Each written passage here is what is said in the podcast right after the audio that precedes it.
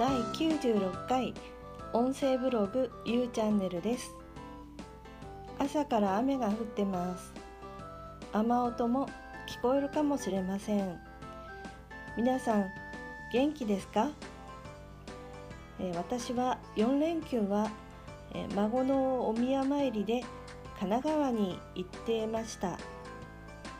赤ちゃんグッズのバウンサーなるもの初めて実物見て便利だなぁと感じました、えー、今日の内容は1年 ,1 年前のブログを読んでみた、えー、それから「死」から始まる言葉自己需要です。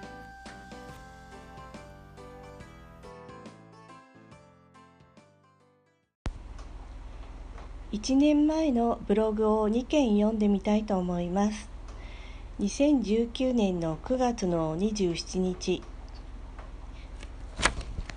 これはタイトルは、えー、昨夜昨夜インスタライブをしました、えー、最近は下書きせずにぶっつけ本番ブログです。昨日久しぶりにインスタライブしたよ。固定した自分のコメントはブロック解除をインスタライブでやります。20時まで。ブロック解除はバシャールの電球使うのが簡単。点点点と YouTube でお気に入りのあきこさんのを採用しました。あらかじめメモ書きしたもの。1お金のブロック。2やりたいことがわからない。3ポッドキャストやり続けて意味ある？インスタライブの最中もブロック解除なんてインスタライブでいいの？やる意味ある？って思いが湧いてくる。そんな思考攻撃も昨夜はスルーしたよ。でも「てんてんてん」誰も参加しない前提かっこ笑い。で短時間短時間でやったら2人参加してくれました。そうしたら1人でも2人でも参加してくれてると気づいた途端はかはか。インスタライブ終わって気づいたのは私はコミュニケーションが苦手なんだな。ポッドキャストで一人で喋り続けるのは平気。苦手は、えー、オーディエンスがいたり実際コミュニケーションを始めると緊張はかはか。メンヘラだな今興味あるのは平子のり子さんのアサーションです。そういえばメモ書きした3つを終えたらほっとしたんだけどほっとした途端に最近夫に否定されたことがふつふつと湧いてきた。かっこ笑い。モノレールの座席について走り出したら進行方向と逆向きの席に座ったんだ。気持ち悪くなるって言ったらならないって即否定はっきりしっかりと否定されその時の感情もブロック解除したよ。これやっていいの？意味あるの？そんな思考が出てきたらまるまると思ってるんだね。うんうん。受容した後それでどうしたいの？って聞いてあげる。地道に楽しんでやろうと。インスタライブやブロック解除やハカハカしながらのコミュニケーション。え次のブログが9月25日。ブログセラピーって何だろう？あ日付が前後してしまいましたね。はい。9月25日のブログセラピーって何だろう？です。えー、っと義母の葬儀からやっと帰宅して翌日早朝に父の具合が急変して9月13日に父も亡くなりました。私は悲しい感情をあまり感じられずバタバタした日々を過ごしました。感情を感じられなかったけど SNS からは離れたかった。いろんな情報や好意を持っているネットお友達でさえ距離を置きたかった。葬儀の中でも感動したのは予感の儀式です。自宅に葬儀場から2人来ていただいて父を丁寧に清めてくださった。シャンプーの後トリートメントさせていただきますにはびっくり。一緒にいた弟もお父さんの表情が変わったみたい。と同じように感じてた。悲しさがあふれたり涙も流さなかったけど葬儀中ずっと泣いていた姪っ子や艶ぶる前の席で涙を見せた夫、えー、私の心を投影したのかな？だんだん日常に戻りつつあります。いつもありがとう。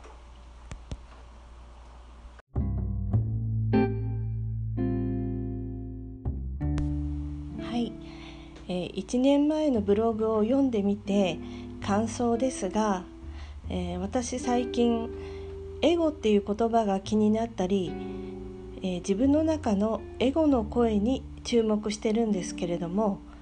え、1年前のブログにもたくさんのエゴのエゴの声が入ってました、えこれやってて意味あるの？とか、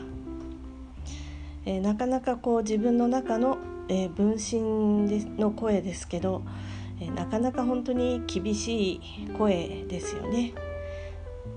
なんかお金あるのとかお金ないんじゃないのやれないんじゃないのとか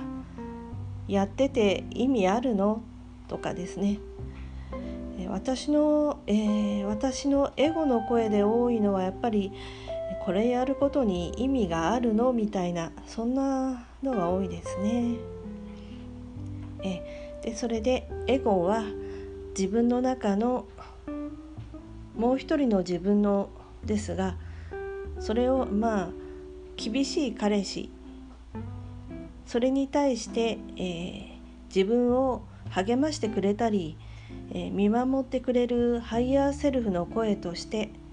えー、それを、まあ、自分の中のイケメン彼氏と例えていますが、まあ、これは、まあ、イメージだったり例えですね。え本当にこうまあブログを読んでみただけでこんなにエゴの声が出てるなんてそんな風に感じました。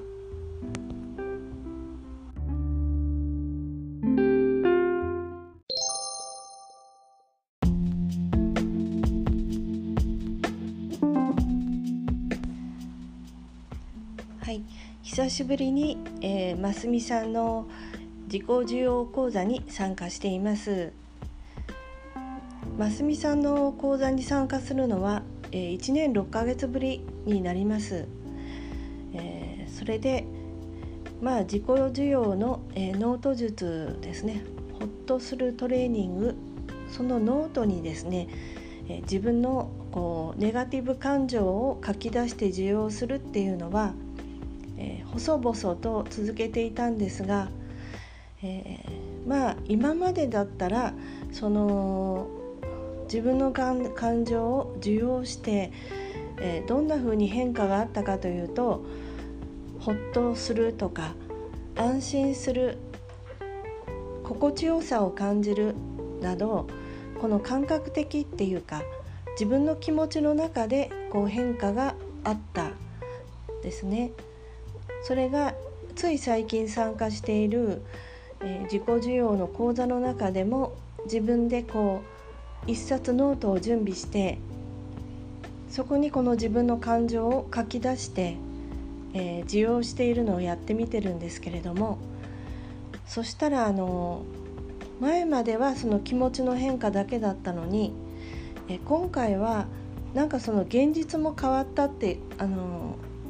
23日経ってからこう現実がこうパッと変わったっていうのが、えー、何件か感じています。まあそれは本当にこの今のこの時っていうのがすごいやっぱりこう望みが叶いやすい願いが叶いやすい夢が叶う、えー、そういう本当にこう時代が変わっそういう時になってるのかなっていうのを思いますけどまさかこう自分でこの自己需要需要をやっていて、えー、こんなに現実が変化するものかなってびっくりしています。えー、それをまあ3つぐらい挙げてみますと、えー、1つはあの近所のスーパーに、えー、お気に入りのスーパーがあるんですね。そこはあの品揃えが良くてあのすごく気に入ってるスーパーなんですけど割と人気があるんです。で店内がすごく狭いんですね。でもあの入り口からは本当にこうなんかまあ例えて言えばこう掃除機で人が吸い込まれるように入り口からどんどんどんどんこう人が入ってくるんですよね。で狭い店内だって分かっているのにえ車椅子の方とかもどんどんどんどんこう入ってくる。まあそういうのをパッあ、ね、運勢的に言ったらすごい運気のある スーパーじゃないかなって、まあ、これが神社だったらすごいパワースポットじゃないかなっていうような、えー、感じもするスーパーなんだけどそこで私はたびたびこう邪険にされるっていう自分が大切にされないっていう体験を何度もしていてなんかあのおばさんにどつかれたりだとかですねカートを押してるんだけど狭いところに無理くりこうあの入ってくる人とかがいてガンガンってこうカートが当たったりとかですねそうすると家に帰って私は旦那さんに愚痴愚痴るわけですよ。今日はまたあのスーパーでこんな目にあったとかあんな目にあったっていうのをしょっちゅうこう夫婦の話題の中で、えー、夫にこう愚痴ってたんですね。そのスーパーで私が大切にされないとか邪険にされるっていう現象ばっかりあって。それが最近自己需要の講座が始まって、えー、また自己需要を、えノートに取り組んでいたら、まあ、今回のテーマがあの無条件で自分が大切にされる、えー、存在するだけで自分が価値があるっていうのを、えー、1ヶ月の中で、えー、体感してほしいというような一応目標っていうか目的があるんですがそしたらですね自己需要を始めて23日経ったある日のスーパーに行ったらその日2人の方にいっぺんにこう親切にされるっていう体験がありましたしかもなんかこう今までだったら邪険にされたりどつかれたりするなんか無表情な人たちおあの大阪の無表情なおじさおっちゃんおばちゃんにどつかれたりしてたんですけど、えー、2人の方に急に親切にされたらその2人の初めて会う方はすごい笑顔で急に親切にされたんですね。それはなんかカートに私が、えー、小さいバッグを置いたまんまお店を出て数メートル出てからはって気がついて慌てて戻った時に、えー、2人のおばちゃんにすごく親切にされました。1人の人は私のそのカートの置き忘れたバッグをサービスカウンターに持っていこうとしてたとこだったんやみたいな感じで「ああよかったよかったここにあるよ」って感じですんごい親切にされていい気分いい体験を味わった。それが1つ目です。あと2つ目の体験は、えー、お宮参りに行った後孫がすごい機嫌が悪くなってあのギャン泣きしてたんですよね。すごい泣いて泣いてちょうど夕方から夜にかかってで私たちはもうホテルに帰ったんですけれどもその後のことがそすごい気になって気になってホテルに着いてから、えー、スマート、え